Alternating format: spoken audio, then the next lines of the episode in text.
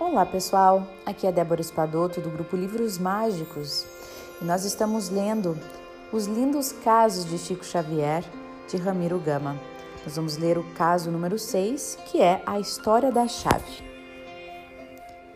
Com a saída do chefe da casa e dos filhos mais velhos para o trabalho, e com a ausência das crianças na escola, Dona Cidália era obrigada por vezes a deixar a casa a sós porque devia buscar lenha à distância.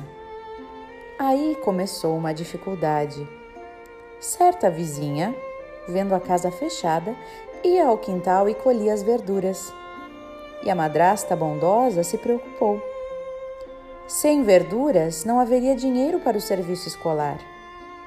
Dona Cidália observou, observou e ficou sabendo que lhe subtraía os recursos da horta.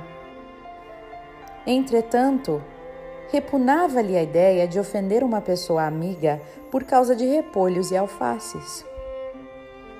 Chamou então Chico e lembrou: Meu filho, você diz que às vezes encontra o espírito de Dona Maria. Peça-lhe um conselho, por favor. Nossa horta está desaparecendo e sem ela, como sustentar o serviço da escola?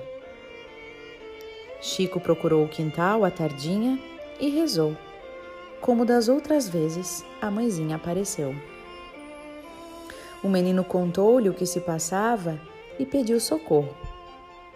Dona Maria então lhe disse: Você diga a Cidália que realmente não devemos brigar com os vizinhos, que são sempre pessoas de quem necessitamos. Será então aconselhável que ela dê a chave da casa amiga que vem tentando, que vem talando a horta.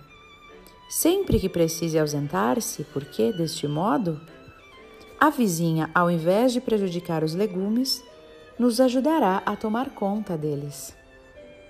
Dona Cidália achou o conselho excelente e cumpriu a determinação.